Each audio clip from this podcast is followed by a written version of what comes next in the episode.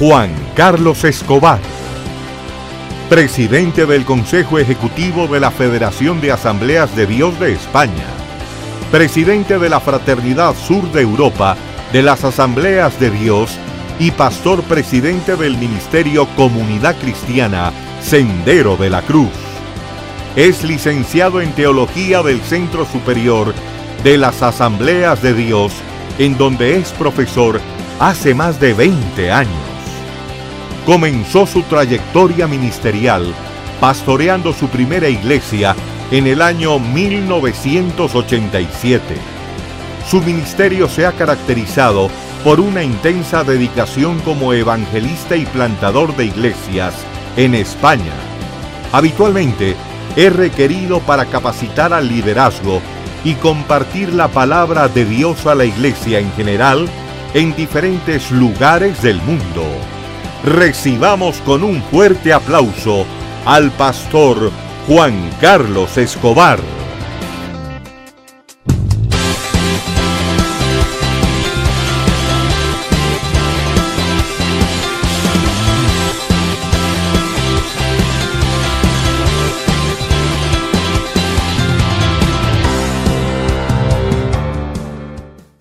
amigos en esta tierra bendita de Colombia. Ya son varias ocasiones las que he podido estar. Iba a estar conmigo mi esposa, finalmente algunas situaciones no lo hizo posible, pero les manda mucho saludo, ella, mi familia, eh, y bueno, que Dios les bendiga muchísimo. Gracias por la invitación el honor de estar aquí. Así que nos vamos a disponer a la palabra del Señor, como ya eh, les ha sido anunciado, pues mi tema es un tema que gira en torno a dos asuntos que parecen estar en contraste, pero no lo son, como es el crecimiento y el posmodernismo. Eh, hablar en Colombia de crecimiento, pues es un poquito atrevido si me metiese en temas que tuviesen que ver con estrategias, metodologías, ya que ustedes son muy expertos y cada vez que yo vengo aquí a Colombia, me di cuenta de cómo sus iglesias florecen, cómo ustedes son un ejemplo no solamente para esta región, sino para el mundo de crecimiento, de expansión. Ustedes son una constante inspiración. Oír sus ministerios que se mueven por todo el mundo, yo creo que es un ejemplo realmente de fidelidad, de que Dios les ama profundamente, que ustedes son una nación escogida por Dios para bendecir al mundo. Entonces, no estoy aquí para trabajar el área del crecimiento con, con el tema de las metodologías, ni nada que se le parezca, pero sí voy a hablar con asuntos que afectan al crecimiento, temas que sí creo que tienen que ver con el fondo que hace posible el crecimiento y luego el tema de posmodernismo lo vamos a tratar de, manejar también de una manera sencilla, simple, porque también ahí nos podríamos eh, adentrar en un tema que nos llevaría mucho tiempo y voy a intentar ser lo más concreto posible. Así que yo creo que el posmodernismo refleja una idea de pensamiento, una manera de, comportamiento también, y más que una, dijéramos, una línea enemiga del Evangelio, yo creo que vamos a ver cómo el posmodernismo se va a convertir en una oportunidad para que la iglesia florezca, porque el posmodernismo y lo que estamos viviendo en esta tierra, eh, no cabe duda de que es un tiempo de oportunidad. Así que Vamos a ir a la palabra del Señor. Lo primero que yo quiero es llevarles al libro de Habacuc, capítulo 3. Habacuc, capítulo 3.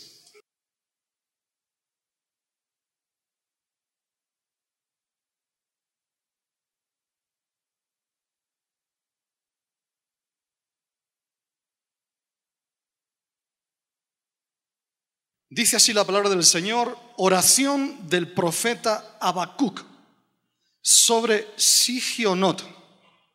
Oh Señor, he oído tu palabra y temí. Oh Señor, aviva tu obra en medio de los tiempos. En medio de los tiempos, hazla conocer. Padre, en esta preciosa mañana, Señor, estamos aquí en esta convención, esta conferencia, y lo que más deseamos es un encuentro con tu Espíritu Santo, con tu palabra. Ya estás aquí, Señor. Tú ya estás aquí en este lugar. Hemos sentido tu gloria, tu manifestación de amor en esta en esta convención. Y pedimos, Señor, que pongas ahora eh, la palabra cierta en mis labios y que juntos podamos tener un encuentro contigo renovador. Pedimos tu intervención en el nombre poderoso de Jesús. Amén. ¿Pueden decir un amén aunque sea suave?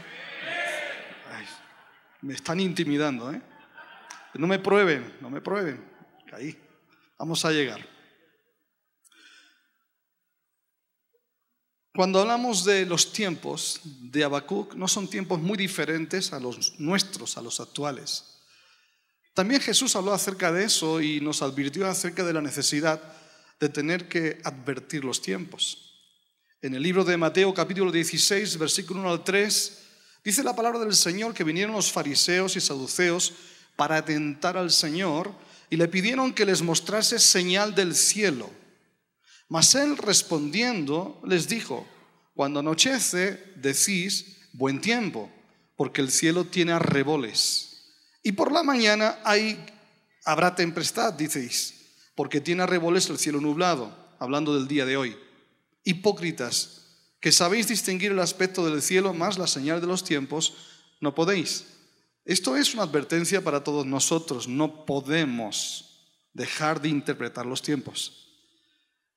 Los fariseos y los escribas se habían puesto de acuerdo para destruir a Jesús, pero no fueron capaces de identificar el tiempo de Dios, la venida del reino. Si nosotros sabemos identificar los tiempos que estamos viviendo, seguramente vamos a vivir un tiempo de unidad como nunca antes, porque no se pueden identificar los tiempos actuales y no ponernos de acuerdo en cuanto a lo que Dios nos manda hacer como iglesia. Por eso yo creo que en la medida que nosotros seamos capaces de identificar el momento que hoy vivimos, vamos a alinearnos con el Espíritu Santo y el Espíritu Santo no nos va a mantener dispersos. El Espíritu Santo nos va a mantener unidos para quebrar el poder del diablo en esta hora. Por eso es importante saber qué Dios está queriendo hacer en esta hora que Dios nos está queriendo mostrar en estos momentos. Hablar de este tiempo de posmodernismo, por llamarlo de alguna manera, nos invita a pensar que pudiera ser uno de los momentos más conflictivos de la historia. Tendremos ocasión de mencionar algunos aspectos que nos harán realmente valorar en qué momento vivimos. Pero sea cual fuera el momento que vivamos, siempre en los momentos más oscuros y más difíciles de la historia, Dios levantó un avivamiento. Por eso, si la cosa está difícil, quiere decir que más cerca que nunca está el avivamiento más grande que jamás hemos vivido. El siglo XXI está comenzando muy, muy amenazante, muy desequilibrante. Estamos siendo confrontados por enemigos de toda clase. Pero como se dice en el libro de Gálatas capítulo 4, con la venida del Señor, cuando llegó el tiempo del cumplimiento, Dios envió a Jesucristo. Y yo creo que hoy podemos decir que el cumplimiento ha llegado para una nueva visitación del Espíritu Santo sobre toda la tierra. Y eso no es una cuestión que a lo mejor se parezca a lo que ya hemos vivido. Cada época, cada tiempo, en cada momento, Dios escoge maneras de manifestar el avivamiento. Eso es muy flexible a la hora de interpretarlo, pero para eso creo que vamos a estar prestando la manera que Dios nos quiere guiar. Ahora, hablemos de la descripción de los tiempos. Y para eso Jesús nos da pistas en cuanto a los últimos tiempos que vemos en Mateo capítulo 24. En capítulo 24 de Mateo Jesús dice en el versículo 4, respondiendo Jesús les dijo, mirad que nadie os engañe. Punto número uno, mirad que nadie os engañe. Versículo 11, y muchos falsos profetas se levantarán y engañarán a muchos. Versículo 12, y por haberse multiplicado la maldad, el amor de muchos se enfriará. Ya tenemos tres puntos. Los últimos tiempos se caracterizan por la mentira y el engaño. Dos, por un avivamiento religioso, falsos profetas se levantarán, falsos cristos. Tres, la multiplicación de la maldad que causará un enfriamiento del amor en muchos. Pero dice la palabra que aún con eso, este Evangelio será predicado en todo el mundo para testimonio a todas las naciones, incluida España, incluida cada, cada, cada una de las naciones de Latinoamérica, de América, de Asia, de África, ningún lugar del mundo se quedará sin el testimonio del Evangelio. Más dice la palabra del Señor en el versículo 24, porque se levantarán falsos cristos, falsos profetas, y harán, grandes señales de tal manera que engañarán, si fueran posible, aún a los escogidos. Y para cerrar este preámbulo del capítulo 24 en boca de Jesús, dice, más como en los días de Noé, así será la venida del hombre. Entonces muchas de las cosas que yo estoy mencionando en estos momentos son obvias porque ustedes ya las conocen, pero me tengo que adentrar, poner un suelo para el mensaje. Así que ténganme paciencia para repasar algunas cositas que yo creo que todos sabemos. Hablar de los días de Noé es hablar de tiempos finales. En cuanto al espíritu de mentira, que es lo que Jesús advierte, nos dice la palabra de Dios insistentemente, nadie, nadie os engañe no es un engaño intelectual, es un engaño de origen espiritual. No es un engaño dialéctico que tiene que ver con razonamientos. Es un engaño que tiene origen en el mundo espiritual, fortalezas espirituales.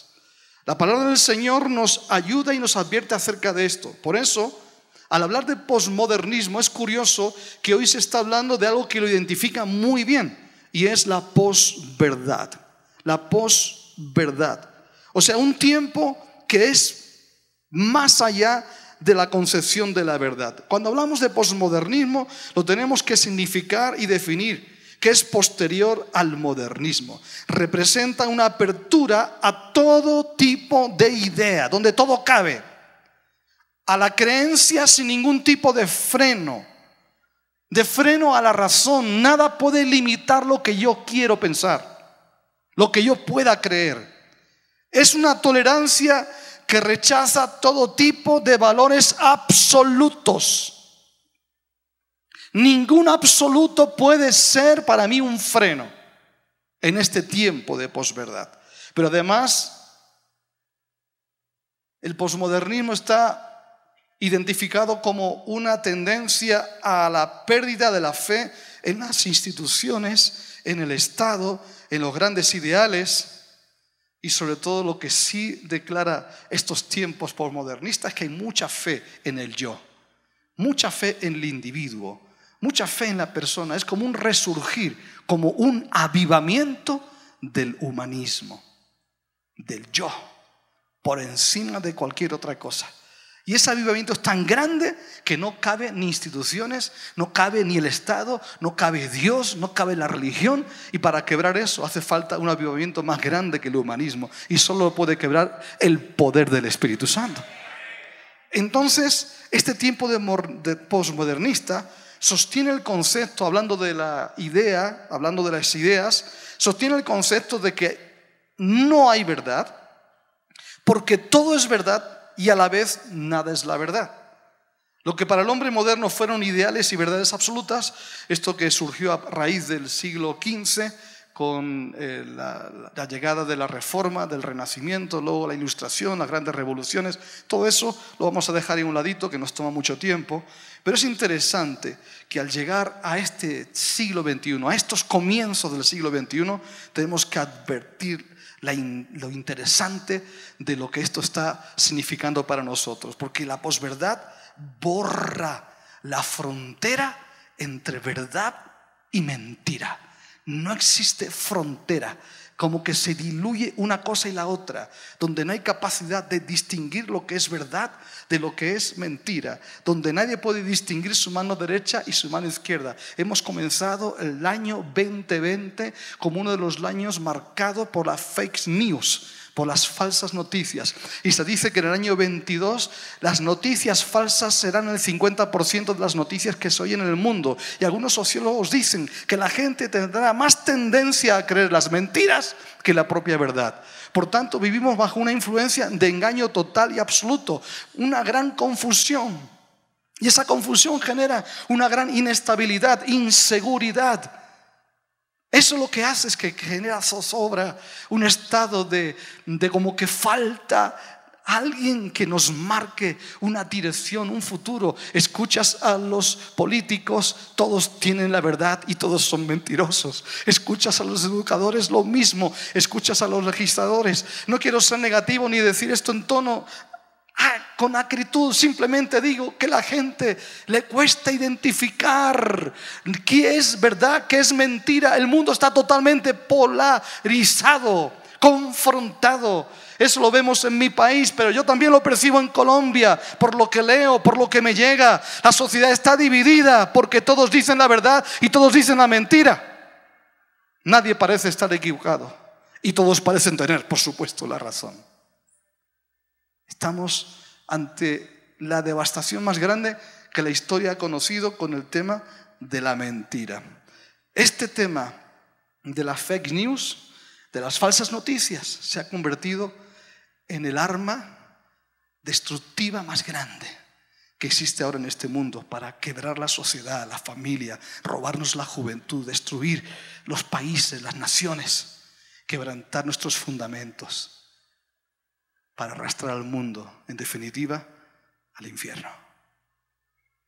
Pero si identificamos estos, no será para ponernos negativos, sino para no ignorar las artimañas del enemigo. No estamos para ponernos fatalistas ni alarmistas, ni ponernos en tono apocalíptico. No, no.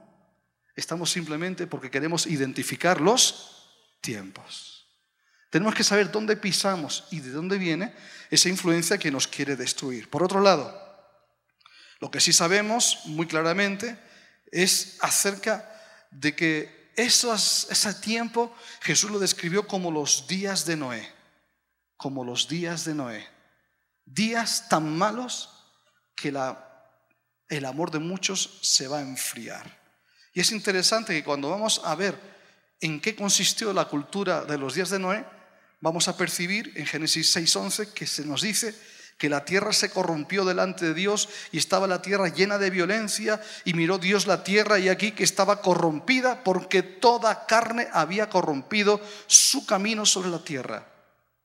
La pregunta es, ¿cuál es la causa de esa violencia y corrupción en la vida de la civilización, civilización prediluviana? Nos dice la palabra del Señor en Génesis 5, 6, 5, y vio el Señor que la maldad de los hombres era mucha en la tierra, y fíjese en esta expresión, y que el designio de los pensamientos del corazón de ellos era de continuo, ¿cómo? De continuo, o sea, no había otra, todo lo que pensaban era malo. Ahora, cuando vamos al término maldad, que se refiere ahí en el libro de Mateo capítulo 24 a la que se refirió Jesús, esa palabra maldad es la palabra griega anomía.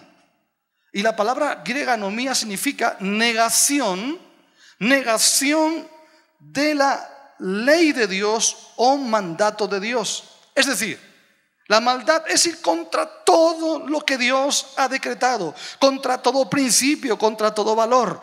Esa expresión de la maldad no siempre es violencia física, a veces es violencia ideológica. La violencia ideológica de los estados absolutistas, bien sean religiosos o bien sean laicistas, como se están dando en Europa y como que se va colando por aquí también con esa ideología occidental, donde los estados parecen marcar la pauta aún, como ahora está el debate en España, de determinar que los hijos ni siquiera son, son, son de los padres, los hijos pertenecen al Estado.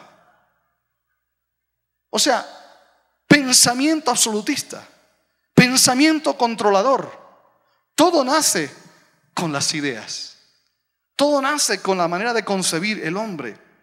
Por eso, al hablar de esto, tenemos que entender que lo que dice la palabra de Dios en 2 de Timoteo 3:13, pero los malos hombres y los engañadores irán de mal en peor, engañando y siendo engañados. Así que esa intensidad de la maldad va a ocasionar que el amor se enfríe en muchos.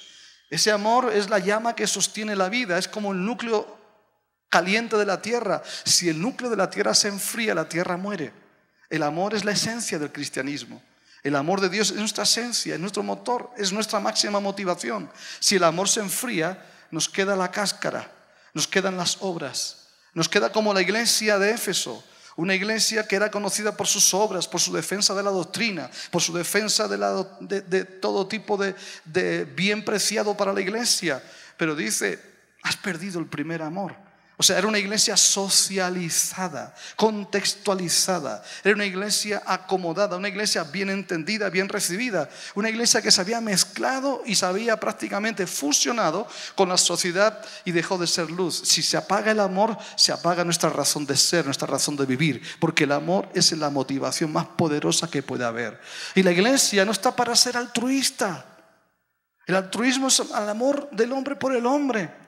Pero la iglesia es el amor de Dios. El amor de Dios que es quien realmente ama al hombre hasta el punto de entregar su vida, la vida de Jesús, por amor al hombre. Por tanto, no queremos parecernos a los que practican buenas obras. Queremos hacer buenas obras, pero con la máxima motivación, que el amor de Dios nos lleve a marcar la señal, el señal distintiva de que somos eh, inimitables. Porque si bien la ideología mentirosa ha movido el, el posmodernismo, nuestra ideología se resume en una palabra, amor. Ahí está nuestra ideología, amor. Y el, como dijo San Agustín, si amas, haz lo que quieras. Lo cual quiere decir que todo se resume en esa esencia vital. Dicho esto, me he posicionado para poner ese suelo que nos habla un poquito apenas de cómo es este tiempo. Yo, pues como era de prever, no le he sorprendido en absoluto, porque usted lo sabía. Pero nos ayuda también a acercarnos al libro del profeta Habacuc. Y si vamos al capítulo 1, usted se va a encontrar un periódico de actualidad. Si tú buscas un periódico en esta mañana, que no creo que lo hayas leído, o buscas cualquier eh, artículo de actualidad y lees el capítulo 1, dice, bueno, esto parece que no fue escrito tantos miles de años atrás. Y que encontramos lo siguiente, la profecía que vio el profeta Habacuc. ¿Qué vio? La profecía. Habacuc vio una profecía. ¿Hasta cuándo, oh Señor? Clamaré y no oirás. Y daré voces a ti a causa de la violencia y no salvarás. ¿Por qué me haces ver iniquidad y haces que vea molestia? Aquí está como un poquito enfadado Bakú, ¿no? Está en un tono alterado. Está contendiendo por Dios. Yo no sé si ustedes contemplando lo que ven sus ojos, como que no se le sube un poquito, esta yugular se le inflama un poco. No, a mí se me inflama a veces porque yo me dan ganas de perder el testimonio de vez en cuando. Pero no, no quiero manifestarme. Hay cosas que irritan y que molestan, hay cosas que indignan, hay cosas que realmente nos hacen sentir incómodos y hartos y eso es lo que está manifestando Habacuc. ¿Y a quién se lo está diciendo? A Dios. ¿Cuántos han tenido alguna vez la libertad, esa osadía de plantarse delante de Dios y sentirse molesto con lo que ven, con lo que está pasando? Si no has tenido esa osadía, pues deberías tenerla. Porque Dios no se va a sentir molesto porque tú le abras el corazón. Es, es preferible sentir la osadía descargando con él que andando cuchicheando con el vecino. Mejor descarga con él que andar criticando y cargando tintas sobre lo que te rodea. Dios quiere que ver nuestro corazón, nuestro clamor sincero. Y en este caso, Él está diciendo, delante de mí hay violencia, hay pleito y contienda. Y fíjese, por lo cual la ley es debilitada y el juicio no sale según la verdad, por cuanto el impío asedia al justo y por eso sale torcida la justicia. ¿Es actual o no es actual? Perfectamente actual. Es una descripción absoluta de nuestra realidad hoy. Si es que la historia se repite, es cíclica, cambian los escenarios, cambian los personajes, pero volvemos al mismo punto. En esta situación, el capítulo 1 nos muestra una descripción del momento. Y en el capítulo 2 comienza a un profeta Habacuc que nos habla de que decide plantarse para una respuesta divina, porque lo que está viendo, lo que está escuchando, lo que Dios le está haciendo ver, porque es muy interesante que cuando usted analiza ese versículo que le he mencionado, hay una insistencia en Habacuc que es que Dios le está haciendo ver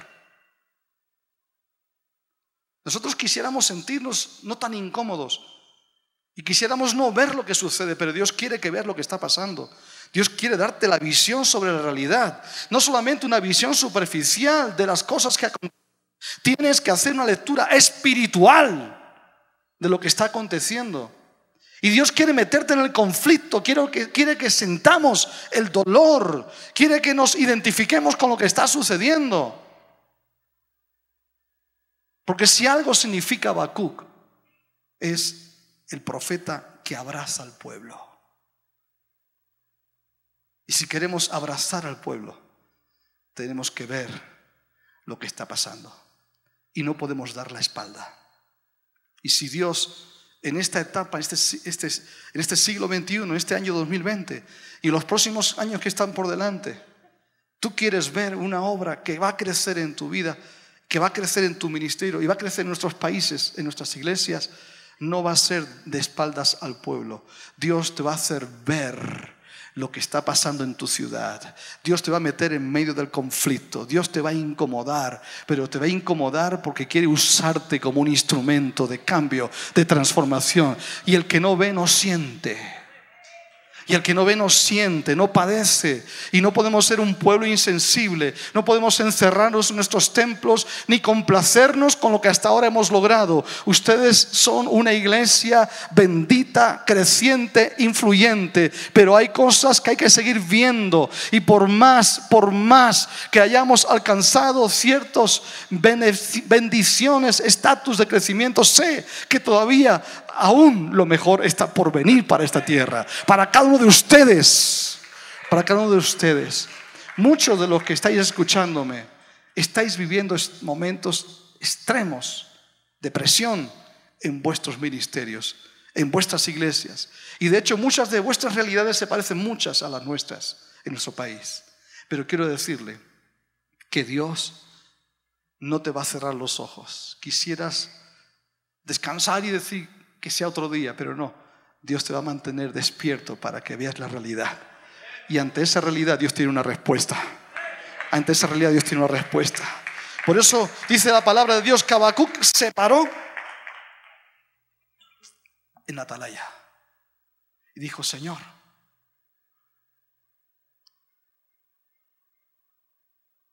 quiero ver, hazme ver, quiero oír tu palabra. Dice concretamente, sobre mi guarda estaré y sobre la fortaleza firmaré mi pie y velaré para ver lo que se me dirá y qué de responder tocante a mi queja.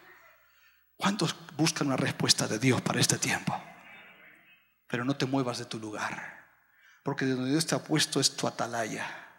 Ahí viene la respuesta. No tienes que moverte, no tienes que huir. Quédate quieto hasta que Dios te hable, hasta que Dios se revele. Porque cuando Dios se revele te dará una visión que nunca antes habrás tenido. Por eso es importante no reaccionar ante lo que ves. Irritarte, estresarte, salirte de tono y comenzar a entrar dentro de una inercia loca, buscando respuestas por todos lados. No, párate en tu altar, ahí en esa atalaya donde estás, mantente firme y declara hasta que Dios no me hable, yo no me muevo de este lugar. Porque Dios se va a revelar. Y este tiempo de posmodernismo, de posverdad, la única verdad que te va a sostener es la palabra de Dios. y la palabra de Dios dada con frescura a tu vida, los mismos pasajes que has leído mil veces van a tomar una relevancia impresionante en ti. Y tú vas a ser un ministro de la palabra un ministro de la verdad, columna y baluarte de la verdad, antorcha que brilla en lugar oscuro. Esa es nuestra identidad. El capítulo 3 nos lleva a la oración de Habacuc con la que hemos empezado. Y comienza diciendo, oración del profeta Habacuc sobre Sigionot. Oh Señor, he oído tu palabra. Aquí la escucha, ya recibió palabra. Dice que temí. Y es interesante porque oír la palabra de Dios no es para tener miedo, no, es que aquí el sentido de esto es que cuando él escuchó la palabra vio y cuando vio, quedó asombrado por los planes de Dios. Dios te va a asombrar por los planes que Él tiene con tu vida. Él se va a revelar a tu vida y te va a asombrar. Yo he visto la palabra de Dios, la he visto. Dios me ha hecho anticipar lo que viene, me ha hecho soñar lo que viene. Cuando nada se ve y le hablo de una tierra árida, dura. ¿Saben lo que dicen de mi tierra, de lo que dicen tantas tierras, de algunas de sus tierras también? Que son tierras difíciles, que son tierras inquebrantables, que nunca pasa nada. Pero cuando Dios te habla, tú ves lo que otras cosas, lo que otros no ven. Tú ves lo que otros no sienten. Tú percibes un sueño, una visión que te proyecta en el trabajo. Más allá de los resultados, estás convencido que trabajas por lo que Dios te ha revelado. Y ahí es lo que me mantiene. Y es lo que te va a mantener a ti. No un sentimiento, no una emoción, sino que Dios te ha dado una palabra. Y esa palabra te va a llevar a extremos inimaginables. Pero además esa palabra te va a llevar a, cambiar tu tono también. Y ahí es donde dice la palabra del Señor.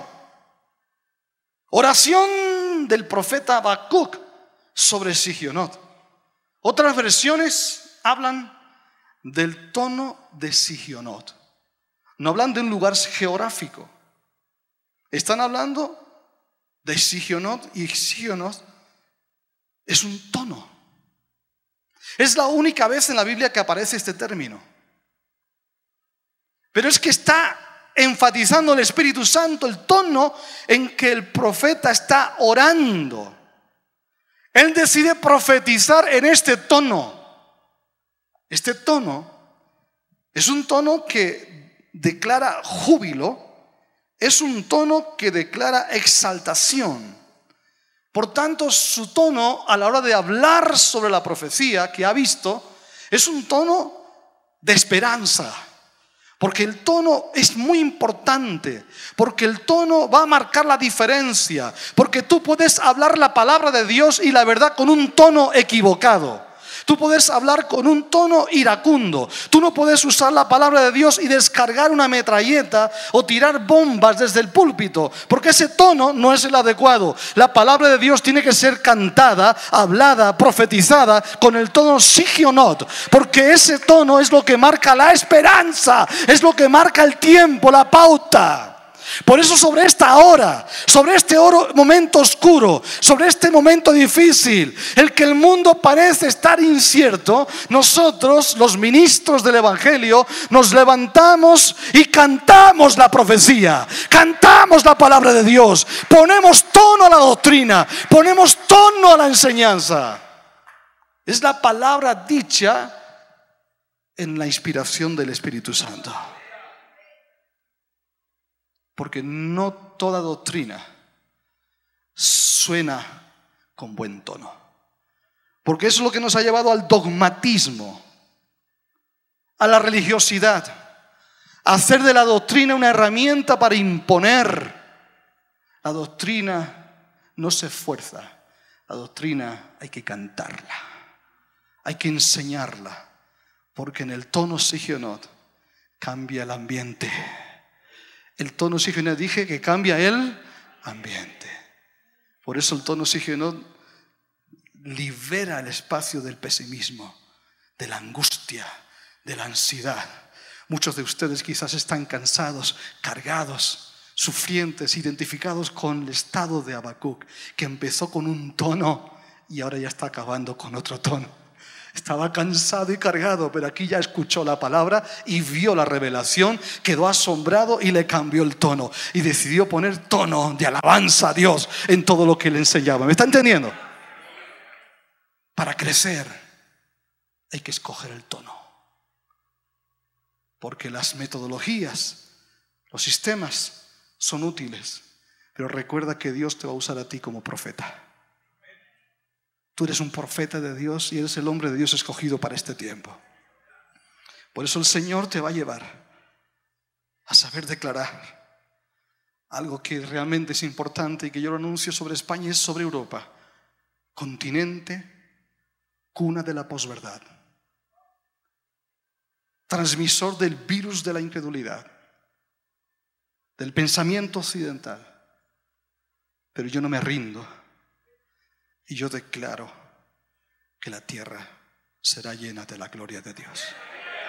La oscuridad la posverdad, el posmodernismo no va a vencer a la iglesia y lo sé, porque aquí hay pautas muy claras que Dios nos está diciendo.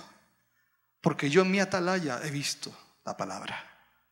Porque la palabra me ha hecho ver lo que Dios quiere hacer. Me ha hecho soñar. Me ha hecho ir más allá del conflicto, del desastre. Por eso yo creo que en esta mañana la palabra te está haciendo ver una realidad distinta a lo que te está desanimando, aquello que te está trayendo carga, que hace que tu tono sea inadecuado con tu esposa, con tus hijos, con tu iglesia. Dios quiere cambiar tu tono, ¿me está entendiendo? Ministro, compañero, Dios nos quiere cambiar el tono a la hora de predicar, a la hora de enseñar, a la hora de aconsejar, a la hora de hablar con la esposa, con el esposo. Dios quiere cambiarnos el tono para cambiar el ambiente y preparar el avivamiento que va a venir, sin duda que va a venir para la gloria de Dios. Amén. Esta hora es la hora que Dios nos está preparando para la primavera. Por eso dice la palabra de Dios en el libro de Cantares capítulo 2 versículo 12, se han mostrado las flores en la tierra y el tiempo de la canción. ¿El tiempo de la? El tiempo de la canción ha venido. Y en nuestro país se ha oído la voz de la tórtola. La voz de la? La tórtola. La paloma palomito, símbolo del Espíritu Santo. Y Dios dice que las flores de la tierra, el tiempo de la canción ha llegado. Y yo creo profundamente que ha llegado el tiempo de la música inspirada por Dios. Por eso sé que aun cuando yo escuchaba este grupo de alabanza en este lugar, yo no escuchaba solamente la letra, yo escuchaba la tórtola cantar. Yo sentía el Espíritu Santo hablando a mi vida. Eran más que palabras, era inspiración del cielo. Cuando la tórtola toma tu voz, cuando la tórtola toma tu garganta, cuando la tórtola toma tu espíritu, la gloria de Dios va a descender. Urrashamakaya. Esta mañana la tórtola está moviéndose en este lugar y está diciéndote que el tiempo de la primavera ha llegado para el mundo. En este tiempo de oscuridad vamos a prepararnos para el avivamiento. Por eso, en ese tono, en el tono de la tórtola, en el tono del Espíritu Santo, Él dice, Señor, aviva tu obra, tu obra, en medio de estos tiempos. En medio de estos tiempos, aviva tu obra. Avivar significa revivir, reactivar, renovar, revitalizar. La obra de Dios tiene que ser avivada por encima de nuestros deseos. Más allá de nuestros ministerios, la obra de Dios tiene que ser avivada. Si nuestro deseo máximo es que la obra de Dios sea levantada, no importa si aparentemente nos va mal, no importa si no tienes éxito. No busques referencias equivocadas, simplemente céntrate en que tu máxima pasión sea que Dios sea levantado.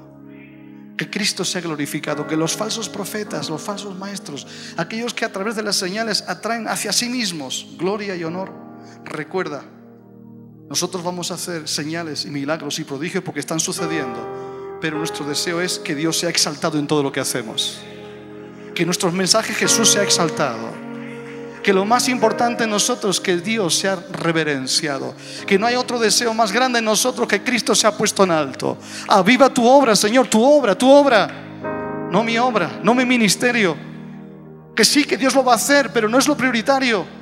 Que no eres tú lo prioritario. Que no es tu nombre, que no es tu credencial, tu posición ni la mía. Que esto no es una cuestión de protagonismo humano, no, la gloria entera se la tiene que llevar Dios. ¡Aviva tu obra! Y en medio de estos tiempos difíciles, y en medio de estos tiempos en lo que es necesario que la justicia intervenga, en estos momentos donde desearíamos que muchos dejaran de estar porque molestan, porque matan, porque roban, porque violentan. Señor, tu amor me hace pedir por misericordia. No pido justicia, Señor, porque si pido justicia, quizá yo no estaría tampoco aquí. Pedimos, Señor, misericordia. Que sea un tiempo de avivamiento donde la misericordia de Dios baje a esta tierra. Y donde los corruptos se conviertan. Donde la gente impía se convierta. Donde todos aquellos que se burlaron de Dios caigan ante los pies de Jesús. Misericordia, Señor. Misericordia por nuestra nación. Misericordia por aquellos que te ofenden. Misericordia por aquellos que están, Señor, usurpando la, gloria tuya. Misericordia, Señor, por los que sufren. Misericordia por mi familia. Misericordia, Señor, por mi ciudad, por mi pueblo. Misericordia. En el tiempo donde tú deberías mostrar la justicia, muestra tu misericordia. Todos mereceríamos justicia. Pero un avivamiento, si algo nos recuerda, es la cruz. Un avivamiento, si algo nos recuerda, es la cruz. Y la cruz es una manifestación de la misericordia de Dios y de la justicia que cayó sobre Jesús. Porque no hay justo ni un uno entre nosotros. Y el único justo murió por los injustos. Misericordia, es un tiempo de misericordia. ¿Cuántos dicen, Señor, misericordia? Señor, aviva tu obra en medio de los tiempos. Aviva tu obra en mi vida, aviva tu obra en mi ciudad, aviva tu obra en mi iglesia, aviva tu obra, aviva. Que tu Espíritu Santo venga ahora sobre cada uno de nosotros, Señor. Si tú dices, Señor, aviva tu obra en mi vida, en mis tiempos, en mi hora, en mi momento, Señor, pues levántase ahí donde está usted con su mano levantada. Peter, no sé si puede pasar el grupo de alabanza rapidito para tener un tiempo de búsqueda del Señor, porque yo sé que en esta mañana Dios va a cambiar tu tono, el Espíritu Santo va a venir sobre ti, la paloma va a llegar a tu corazón. No sé si hay, hay posibilidad o no, pero si alguien recibió esta palabra para su vida, puedes moverte de tu lugar y pasar adelante y decirle, Señor, esta palabra es mía, esta palabra es para mí. Yo quiero, Señor, quiero, Señor, que tu tono, tu tono, el tono de la tórtola, el tono de Sigionot, tome mi vida, tome mi ministerio, tome mi palabra, Señor. Señor, que tú comienzas un ministerio. A un Señor en esta mañana, tú te estás revelando con un momento, un momento de gloria. Busca ahí un lugar. Dile, Señor, me planto en mi atalaya, me planto en mi lugar. No huyo, no escapo. Yo sé que tú me vas a hablar.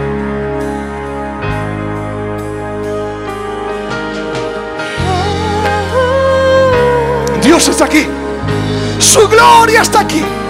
Y más alaba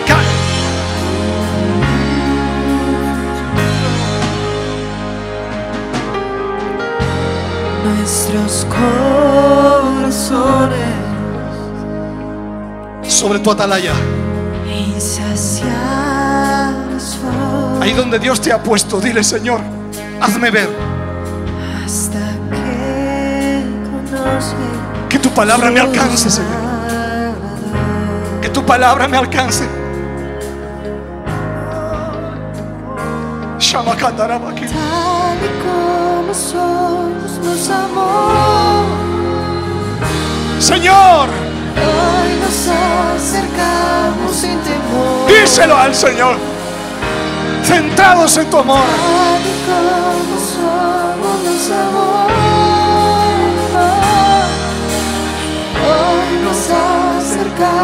sin temor.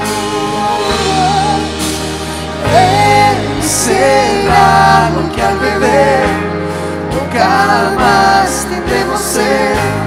Jesucristo basta. Señor. Jesucristo basta. Señor. Mi castigo recibió y su herencia me entregó. Jesucristo basta. Jesucristo basta.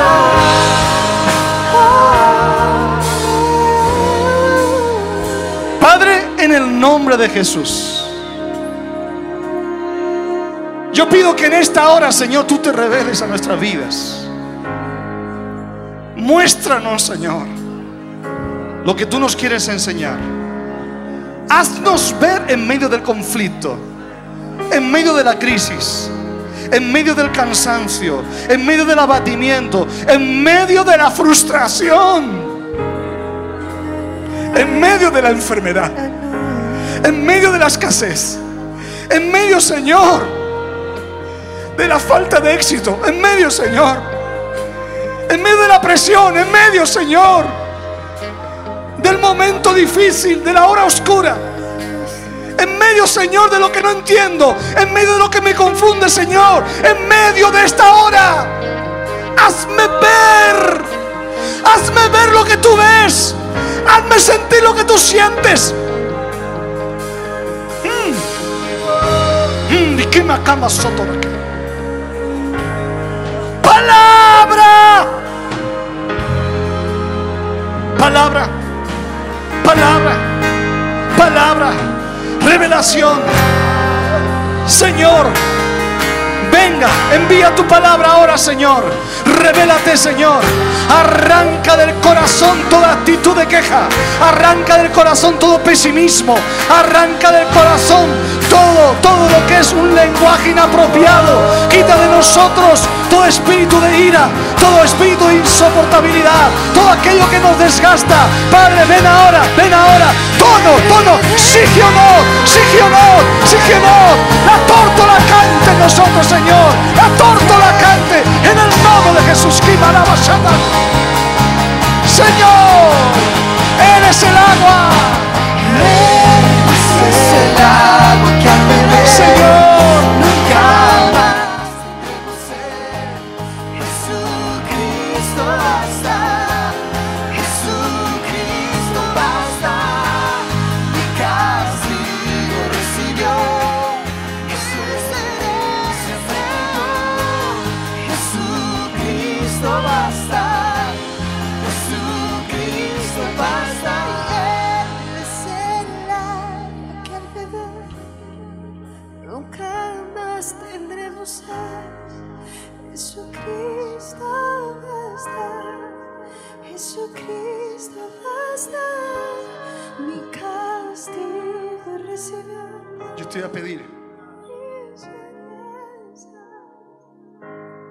Ojitos cerrados, repita esta oración conmigo.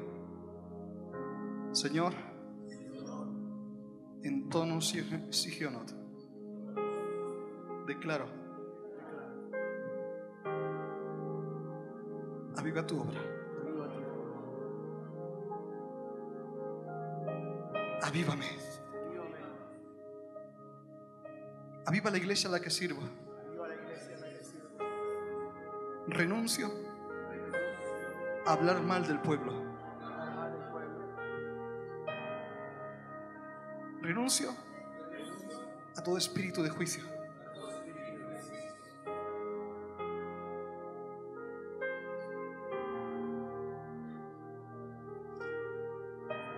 Misericordia, Señor.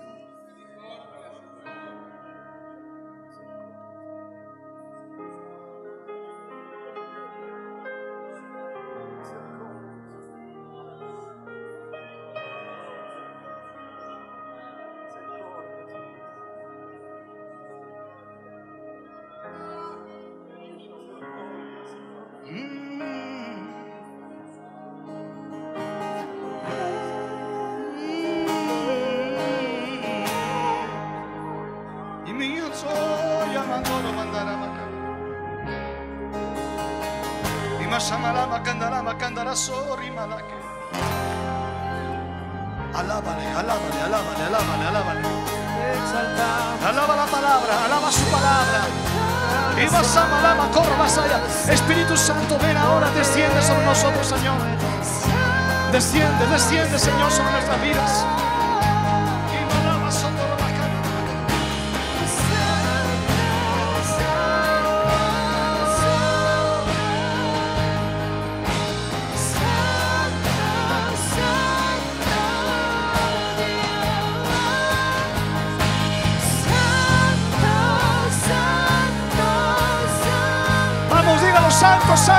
Santo, santo.